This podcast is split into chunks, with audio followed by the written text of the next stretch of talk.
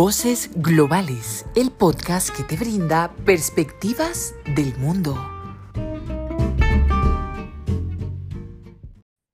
Bienvenidos a Voces Globales. En los episodios de este podcast se debate un tema en específico sobre lo que sucede en el mundo.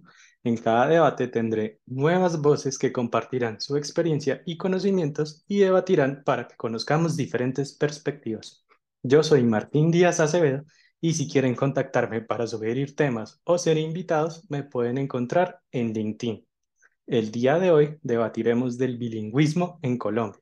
De Bogotá a Barranquilla, a Santander, Cartagena y Amazonas, taxistas, estudiantes, agricultores, empresarios y ejecutivos corporativos en el país comparten un objetivo en común, la fluidez bilingüe en los idiomas inglés y español. El bilingüismo contribuye a la conexión del crecimiento económico y la prosperidad en cualquier país. Beneficia a todos sin importar el estrato económico o social. También proporciona oportunidades para que las personas se puedan desenvolver en muchos ámbitos. En el debate de hoy revisaremos datos y conoceremos historias para dar respuesta a la pregunta ¿Cómo el bilingüismo puede fortalecer el crecimiento económico en Colombia? El debate de hoy será en inglés.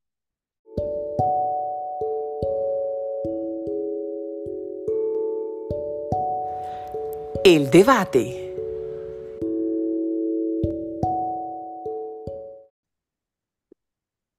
Before I begin this debate, I would like to introduce my guests.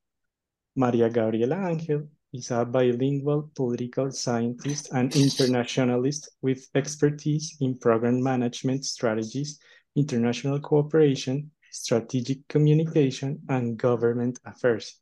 She also has experience analyzing and executing international plans between international organizations and government entities. Welcome, Maria Gabriela. Thanks for having me here. It's a pleasure. And uh, my second guest is Patrick Brandabur. He's from Cincinnati, Ohio. He is currently completing his master's degree in management and leadership, focusing on Spanish, English bilingual language learning, and how it can impact individuals, business, and societies for better. His past experience in fintech world includes managing the day-to-day -day operations of a bilingual call center in Bogota, beginning in early 2019 and continued from nearly four years. The business relationship in Colombia, combined with personal visits to Bogota, led to enduring friendships and love for the beautiful city of Bogota, the country of Colombia, and the wonderful people who live there.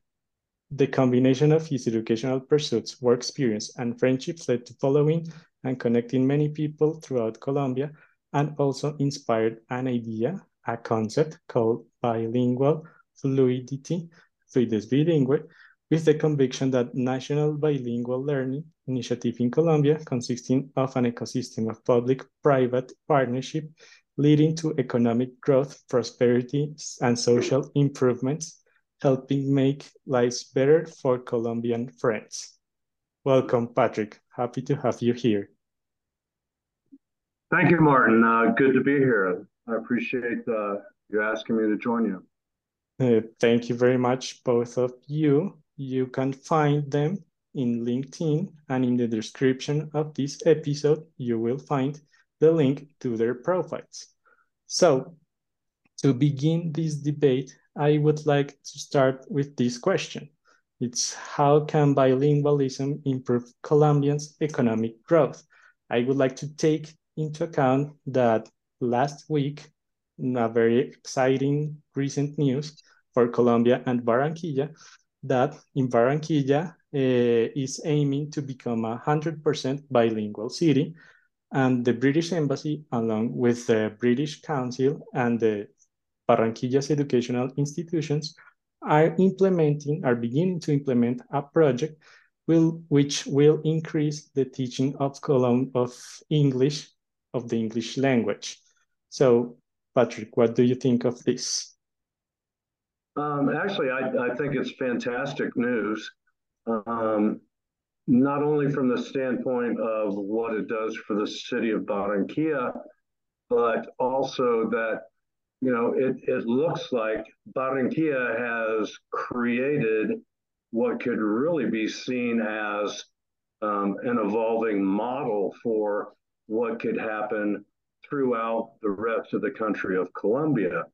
Um, one thing that I've noticed is, you know, Barranquilla is way ahead of the curve as far as this whole uh, movement towards bilingualism. Um, and, that's uh, uh, something that's happening, as I said, all across the country, whether it's in uh, Bogota or Barranquilla or Santander or, you know, Cartagena, all the way into, gosh, as far into the uh, rainforest in Colombia. Uh, we have people who are expressing a desire um, to become bilingual, and uh, um, I, I think it's fantastic, and the uh, uh, the possibilities that could come of it in the very near future are are amazing for Colombia. Thank you, Patrick. Maria Gabriela. Um, yeah, for me, I think that the the main part or, or the most interesting fact about this um, this news is the the uh, the willing and also the the improvement around the idea of of the economy in the country. It's not just the idea of, of bringing uh, foreign visitors or increasing our our our uh, tourism around these magical places around the world.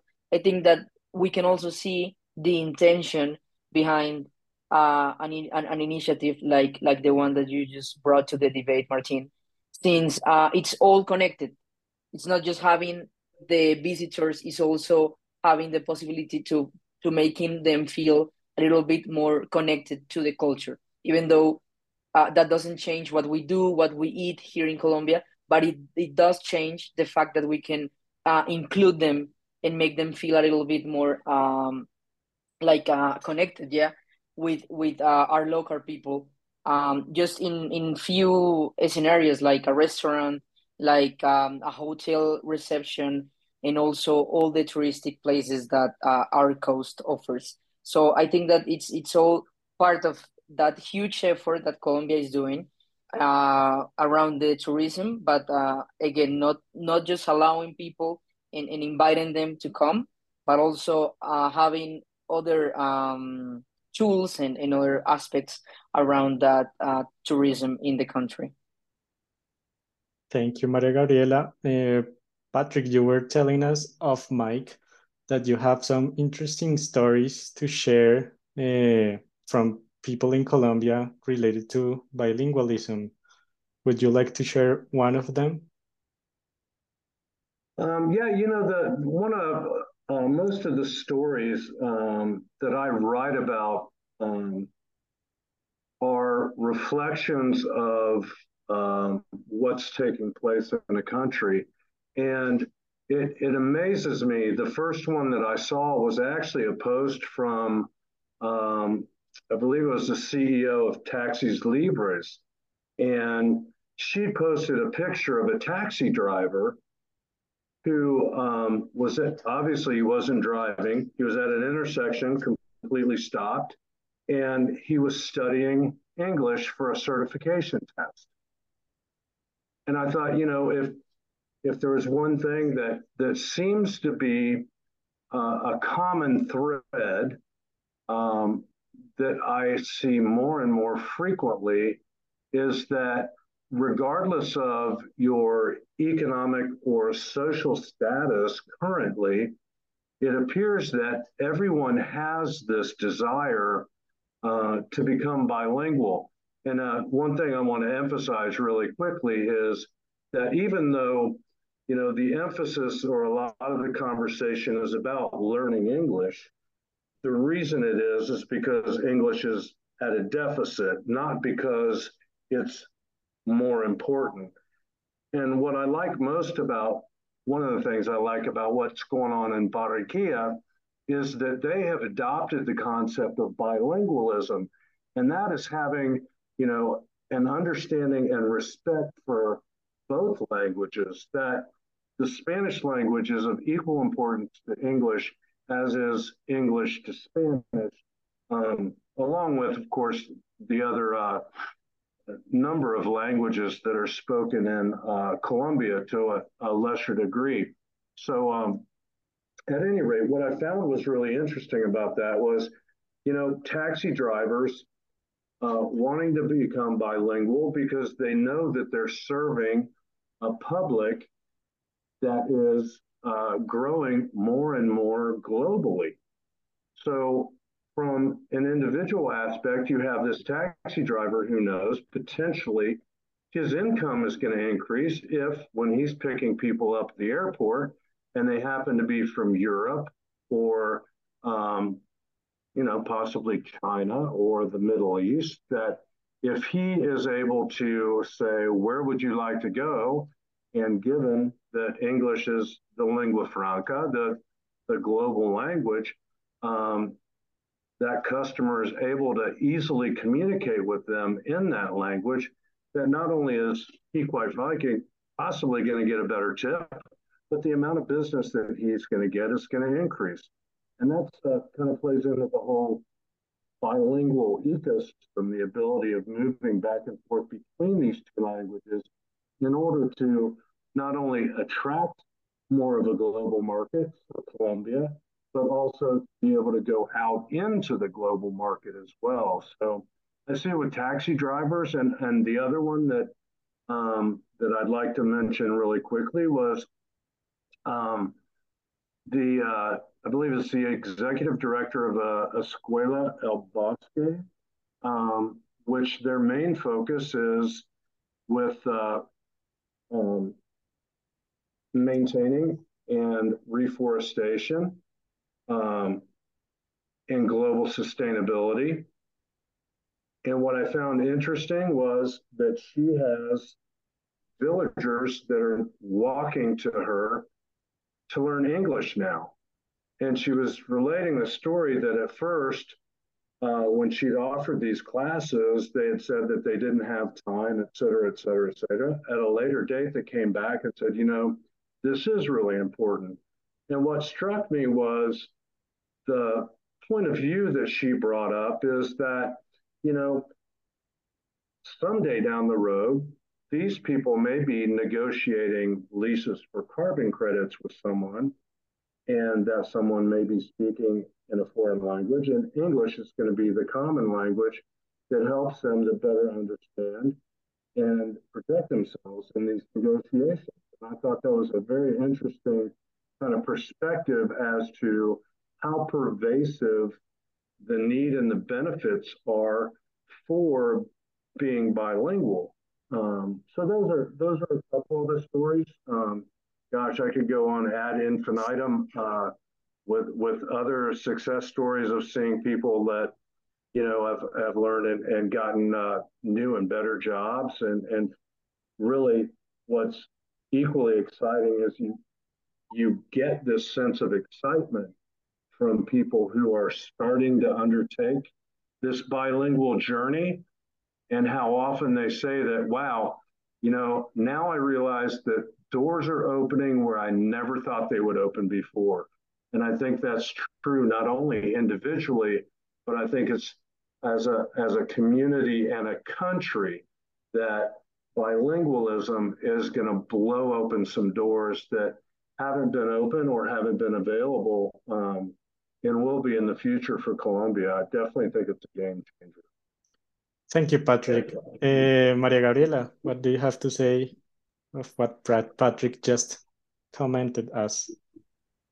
Um, I think that again, uh, when we um, when we conceive this uh, subject as a general in the country as a as a as a common project that um, the administration, the local entities, the government, etc., are trying to improve or to um, actually execute. I think that again, and, and as as Patrick mentioned, um, it's it's something that ha- have a lot of has sorry a lot of potential, and also we can dig deeper in in, in the subject and, and find a lot of um, a lot of uh, maybe milestones for a huge uh, change in the in the Colombian economy and also in the Colombian uh, tourism, which I think that both of those areas are very connected in, in, in terms of this subject. But I will I, I would also like to to bring to the debate the perspective from the individual side. Uh, for example, nowadays in Colombia, it's also it's it's yeah even though most of the schools and colleges uh, demand um, each of the students to to know some basis of, of English, for example, which remains as, as one of the main languages in the country to learn. Um, even though there are also schools that have a huge mm, influence from Germany or, or France, etc. English is the main language, uh, yeah, language beside um, Spanish. So even though we have that in, in our in our elementary school and in our um, undergraduate schools, I mean colleges, um, I also think and, and I think and I and, and I also consider important to to discuss this this part a little bit. And it's the fact that even though most of us uh, when we are in college we have basis or some of us know English because we've learned it before or we've been uh, studying or or on our own or we've been traveling etc when we actually graduate from college and we try and we start to um, get us get ourselves involved in the in the job uh, search and, and in the actually market in the actual market story uh, it's also very easy to identify the fact that this isn't something that uh, highlights the profile of anybody nowadays. It isn't something that make that makes you sorry a more interesting interesting candidate. It's just something that most of the companies and most of the entities or places that you want to work, uh, I mean, it, it doesn't it doesn't um, relies on on on on one specific area. It's just a general thing in, in any in any uh, scenario that a company is looking for for um, employee, they won't uh, take or they won't add more points to your profile just because you know English. They expect you to know it. In the job market, it's something that is practically a must have in your resume. So I believe that even though uh, for our parents, for example, for the Colombian parents of the generation I don't know, the parents that nowadays have around 50 or 55 years old, for that generation, English was actually something that opened doors regarding your resume that make you a different candidate besides the other people that are competing for the same job offer. But nowadays, for our generation, for the people that are, for example, my age, I'm 25, well, almost 25 um, and probably the the generation that is following me is following me. Sorry, uh, nowadays is just something that you have to actually uh, possess in your resume, something that you actually need to uh, prove that you know it and, and, and, then, and that you can talk about it, etc. And probably the the fact that you know maybe three languages can open another door for you but just knowing one uh, nowadays in the in the in the in the job search and, and when you are trying to actually improve your resume i believe that uh, it's not enough just one languages just one language sorry. Thank you maria gabriela. Yes i found the stories of patrick very fascinating and it's true.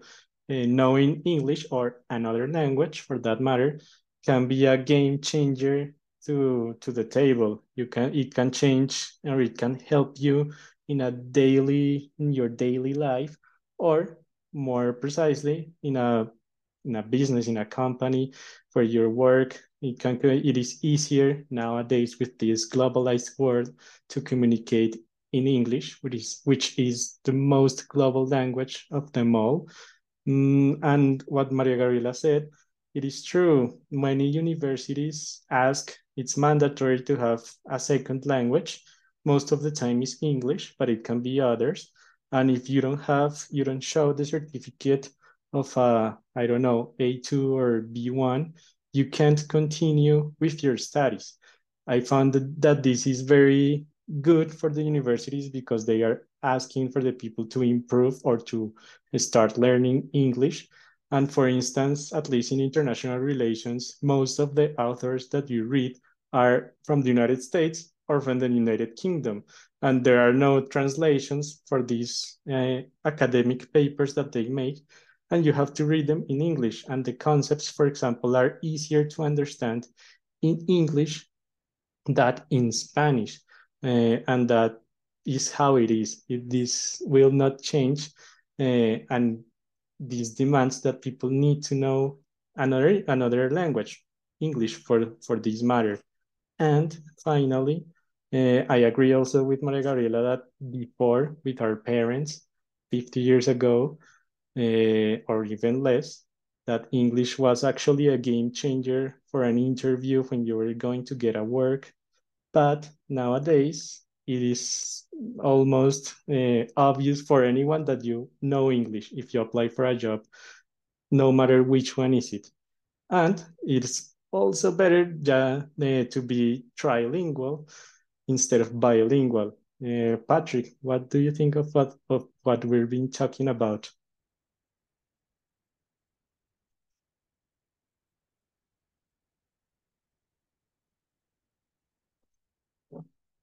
You're muted.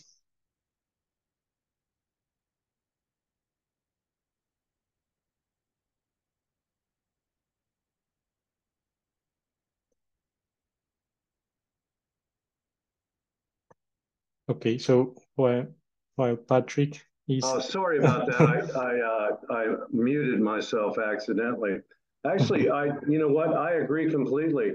You know, I think what that shows evidence of is that um, bilingualism at a minimum and um, polylingualism, which is a whole nother subject that we could get involved in, um, is a trend that's happening in Colombia and is actually a, a fantastic thing to hear.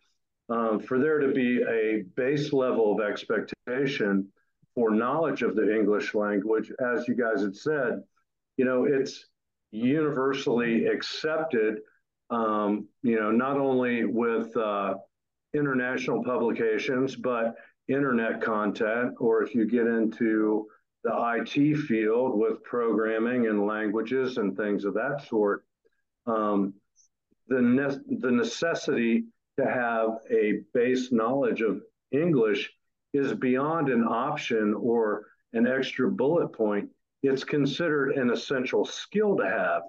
And I think that further reinforces the need for there to be some type of, you know, national recognition. And I, if I recall correctly, um, even the new minister of education after she had some high level meetings with uh, the uh, head of our education department in the United States, had brought up bilingualism um, and the importance of it. So um, I think that segues into a, a nice topic of creating the bilingual ecosystem, right? So that's where, you know, when you're talking about at the college level, postgraduate level, when you're talking about businesses, of that level of expectation of having a good base knowledge of English.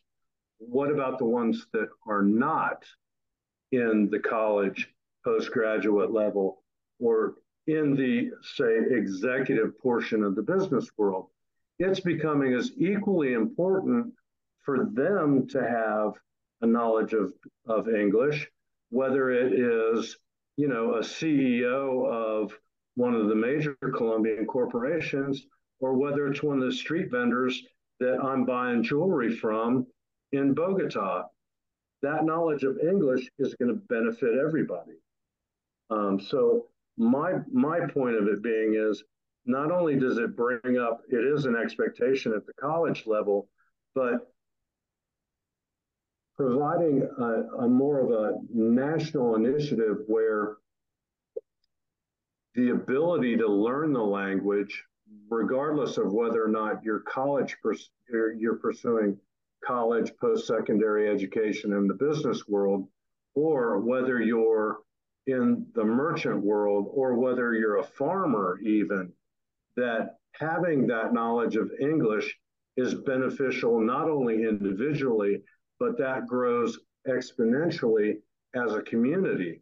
And I think that's one of the main drivers behind why Barranquilla has taken on the task of becoming the first bilingual city in all of Latin America, that they understand that it's pervasive.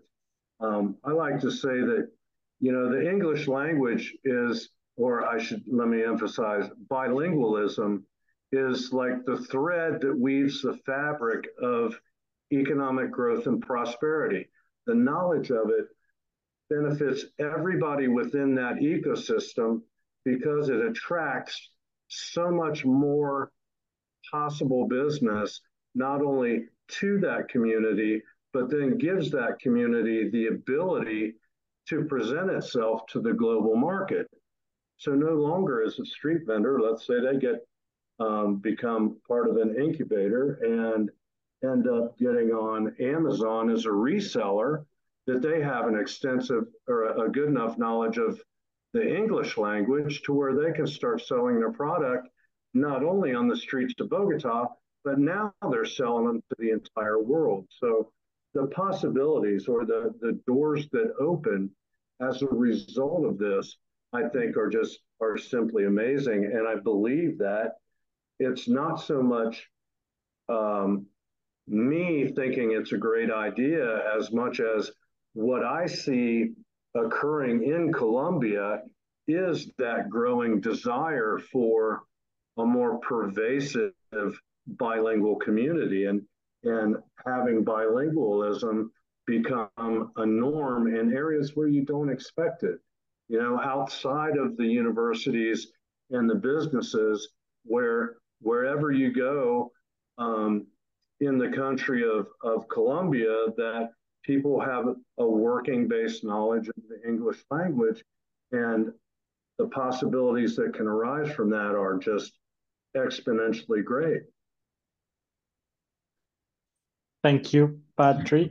Uh, before I give you the word, Maria Gabriela, I would like to put on the table some data that I found uh, it comes from the report of 2022 from Education First, which say, says in a general view that Quindío, Atlántico, and Bogota are the departments with a better English level uh, in the country, uh, but it is a moderate level, which is good in general matters. Uh, and in the other side, the other hand, there's the uh, red uh, part, which is Putumayo, uh, followed by Norte de Santander, Córdoba, and, Tol and Tolima, which are the lowest uh, in the English uh, learning language. So, but taking into consideration the, the proposals of President Petro with the National Development Plan, it includes to close the gap of education uh, as much as he uh, possibly can. Uh, this includes, of course, the English level, which I really hope that the other other cities can follow the example of Barranquilla and start working towards a bilingual city. Maria Gabriela, what do you have to say? Well, I think that the uh, the data is very interesting, um, especially the fact that Quindío is in it, and I think I may, I I I may um have an idea or or or or, or a notion why is in is why Quindío has that um that level, and I believe, or I can assume that is uh that is a, a result from the huge amount of uh, foreign visitors again that really enjoy uh, being around the Cocora Valley. I think that that impacts a lot in a department that isn't that big actually, but a department that um, that uh, welcomes and also provides a really eco-touristical, even though it isn't that uh, far from from the city. I mean, yeah, uh, uh for foreign visitors. So so I believe that Quindío may be a little bit um a little bit uh what's the word for that? I think that that that influence can be part of the of the of the result in that data. But I also believe that um, regarding the the the President Petro Petro sorry um idea or, or, or development plan, I believe that this um this problem regarding education in general around our territory is something that has to do more with the institutional in, in insufficiency than the lack of interested in, of yeah of interested in, in, in knowing uh, English or the lack of of uh, of willing in, in the in the youth to learn it. I believe that it's more regarding the fact that in places like uh, Putumayo, uh, there are a lot of cli- uh, climate conditions that have been um, helping the department to to be every time more and more um, more and more affected and, and not being able to progress. Uh, and also the fact that in terms of institutional development and, and institutional willing and, in, in, and institutional um, interested again, I believe that there's a huge hole in that part and, and we can see the, the results in, in data like the one that you just brought to the table, Martin. So I also, as you wish that uh, the idea of Petro can be materialized, but I also believe that it's, it's a challenge regarding the yeah the political uh, willing and the political distribution of, of resources and power and everything that that can really improve education in general. And after that we can start talking about the specific points in that ed education because we have plenty of places in the territory uh, that are really really marginalized and they don't even have access to basic education. So if there isn't a basic one uh starting to to think about other things like uh, bilingualism. I think that it's something a, a, a really huge challenge. Challenge, sorry, for those um, cities. Uh, that it isn't compared to all the economical and, and political power that a department in a city as Barranquilla can can do. So I think that yeah, it's, it's, a, it's a huge process for for places that are marginalized. I totally agree with you. So we are running out of time and we need to make our conclusions. Uh, so Patrick, what do you, after this conversation, what are your conclusions of this topic? Well, you know, um, first and for foremost, uh, to address, you know, the topic that you guys were just discussing, uh, you know, I I read frequently a, a lot about uh, what the Ministry of Education is doing, the development plan that Petro rolled out, and the huge disparity in the you know the education system within the country of Colombia. What happens in the rural communities is completely different than what happens in the major cities. And the big hurdle, not only with education, but with something as simple as Wi-Fi access that you have that whole challenge ahead of you as well. And that's why when I talk about things about uh, like a national language learning initiative, that it's a public private partnership, right? So, how do you overcome the challenges of, say, the fact that in rural communities, less than three of 10 people have access to a laptop, or how many people have either no Wi Fi access um, or very little or intermittent, or they have to find a hotspot. So all of those things present challenges. And where the public-private partnership entity of it comes in, and I'm specific to bilingualism, of course, is that language um, can be presented in a number of different ways, right? So if it's a, something as simple as providing bilingual uh, language on packaging of consumer goods, if the Juan Valdez coffee cup had Spanish on one side and English on the other, it introduces the informal and casual opportunities for people to learn the language. Language learning doesn't have to be structured in a classroom environment all the time.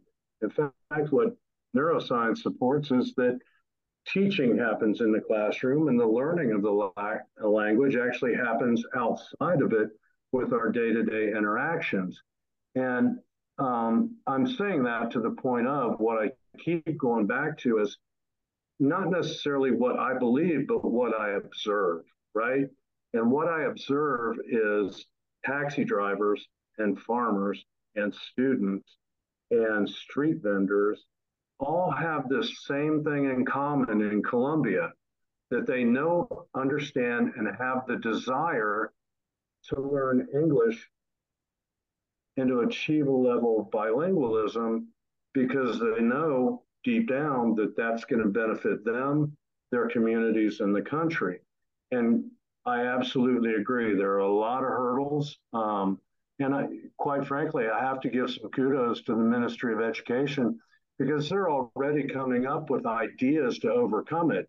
Uh, one of them that I read recently was about having um, college students do internships in some of these rural schools as paid interns in order to teach because there's obviously going to be a lack of qualified instructors. So, um, you know, I, for uh, all of the challenges, of course, that that we uh, we have, there's also opportunities for us to think creatively, do creatively, and work for that common good with the understanding. I mean, one thing that I really haven't haven't gotten resistance about when I bring up this conversation is no, that that's really a bad idea. I don't, you know, bilingualism is not going to work for the tourist business or business in general. Everyone th- thinks it's a great idea. It's just a matter of um, my main thrust is of all of these parts that are already working, that you have the government entities, you have businesses who are teaching their own employees um, English and bilingualism, that you have um, the non government organizations like the British Council or USAID or some of uh, the other uh, well over 200 organizations, United Way of Colombia, for example, are all on, on the same page, but they're all working separately. So my main point is from a national learning initiative is bringing all of that together and then creating synergies as a result and accelerating that ability to get out to the places what, that are sorely lacking now and making a big difference. Thank you, Patrick. Maria Gabriela, what are your conclusions for today's conversation? Uh, well, I think that the the the perspectives that we brought to the table are are are all very interesting, and I think that they all have plenty to to keep discussing about. Uh, but I think that mostly I would like to highlight the fact that I I completely agree with the fact that um, it's it's a very ambitious initiative for the Colombian government even though or regardless is at, at a local um, at a local um, uh, motivation or a, a governmental one but I do believe that it's, it's a very ambitious initiative and a very ambitious project to begin with to to keep uh, investing on it and to keep adding more partners to the table because as Patrick mentioned it um, yes of course all the all the development and all the efforts that the country needs to do regarding education at, at the first level in in in in all the the territory uh, corners all those efforts have ha, yeah have to be done with help from uh, international partners and also other kinds of uh, of uh, partnership and cooperation mechanisms because the internet the institutional effort isn't enough. I mean, even if the president uh, keeps um, making emphasis in the fact that he, his uh, policy, his educational policy, sorry, and his national development plan aims to uh, close the gap in in in the rural areas regarding um, the educational um, advance or, or, or, or development, even though he claims that there, there, there will always be that little, uh, that little task that in, in terms of, of money and in terms of, of actually a, a huge deployment, it isn't that little. And, and the government and then the state itself itself, sorry, cannot uh, take charge into all of that.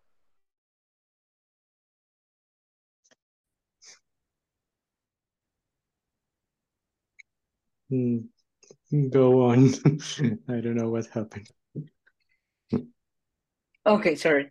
Uh, with the help of of um, of um, international partners, and other mechanism mechanisms of, of international cooperation.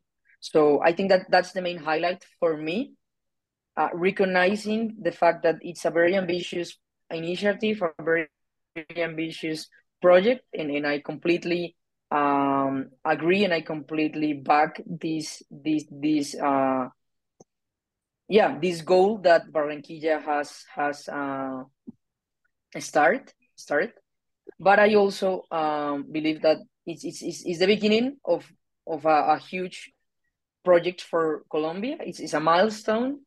And, and I would like to see also the tourism being very, very, uh, uh, what's the word for that? Being very influenced and also show uh, a huge amount of, of, of results after the idea of, of providing all Colombians the, the possibility to speak another language and to include it in whatever activity they do on, on a daily basis, not just in terms of professional skills, which we all agree that they uh, they are part of, of another perspective. But if we take this debate to the daily ba basis of a regular Colombian anywhere in the country, uh, as Patrick also mentioned it, uh, I believe that it's very important to keep uh, contributing to the fact that that the possibility of of of them speaking another language um, can be introduced and can be also combined with whatever activity they do, uh, regardless uh, a professional skill or not. Thank you, Maria Gabriela. And with this, we end this debate and move on to the recommendations of the week.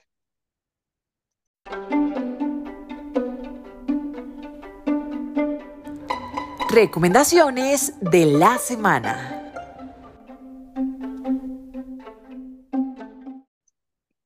So, for the recommendations of the week, uh, taking into account that while this podcast is being recorded here in Bogota, we are in the International Book Fair. I would like to recommend a book, one of my favorite ones, which is by the author Joel Dicker, and it's called The Truth About the Case of Harry Quebert, La Verdad sobre el caso de Harry Quebert.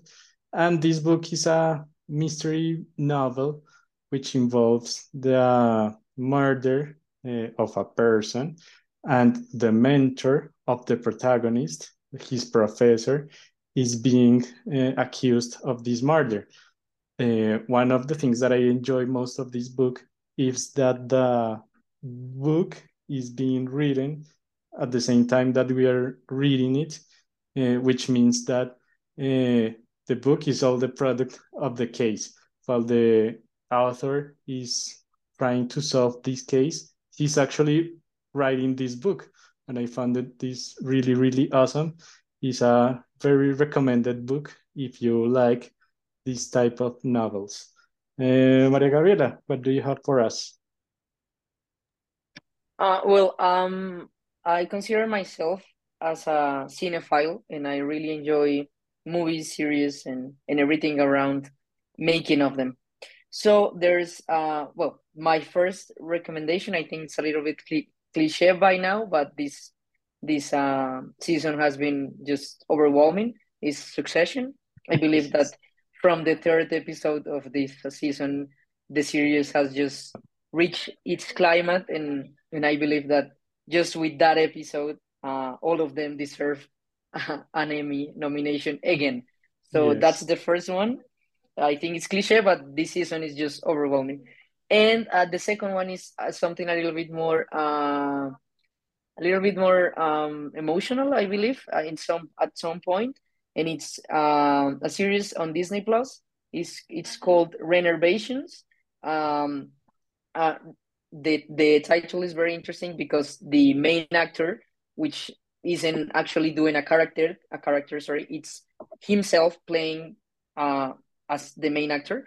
Uh, his name is Jeremy Renner. He's known as Hawkeye from whole all the, from the whole Marvel series, and he uh, recently made this project with uh, Disney Plus, where he decided to bought some of the bosses that uh, from some cities in the US were like the the result. I mean, those buses weren't at use anymore. I don't know how to call that, uh, but basically, yeah, the the a, a huge amount of buses weren't going to be used anymore. So he decided to uh, ask for the ask for them to the government. I believe I, I believe he bought them, and uh, he decided to uh, gave them purpose, but those purposes were aimed for a specific target from each community that he visited. So uh, the season is around, it's just one season, and I believe that there are 12 episodes. And in each episode, he goes to a community in any place in the world and he brings those bosses.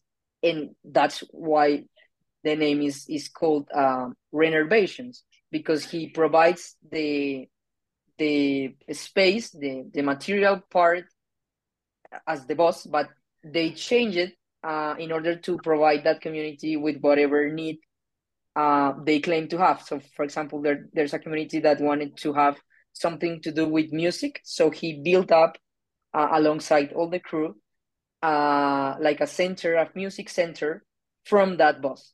So for me, it was very special to see just a regular Hollywood actor uh, being surrounded by community, by by little kids, by people who actually uh, belong to to to a specific territory, and and just uh, hang with them and, and help them with with this uh, initiative. So for me, those are my two recommendations.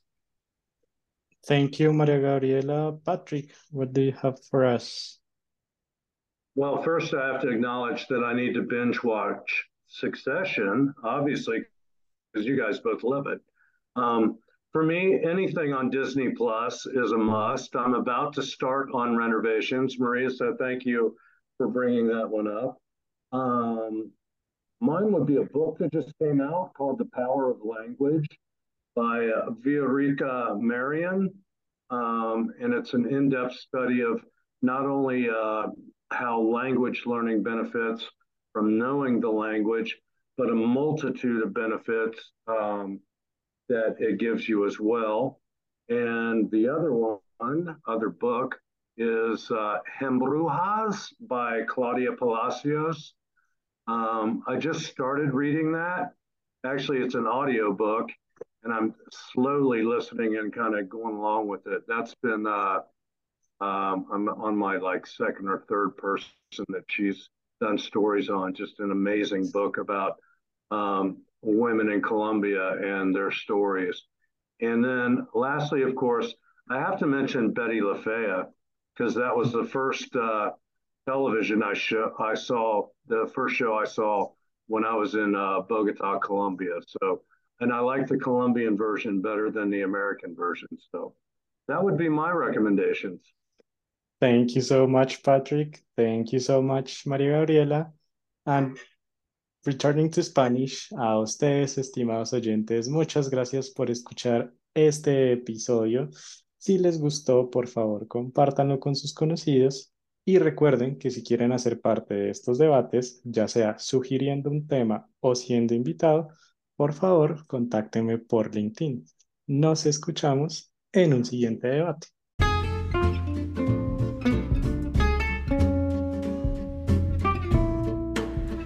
Esto fue Voces Globales, disponible en Spotify y Apple Podcast y Google Podcast.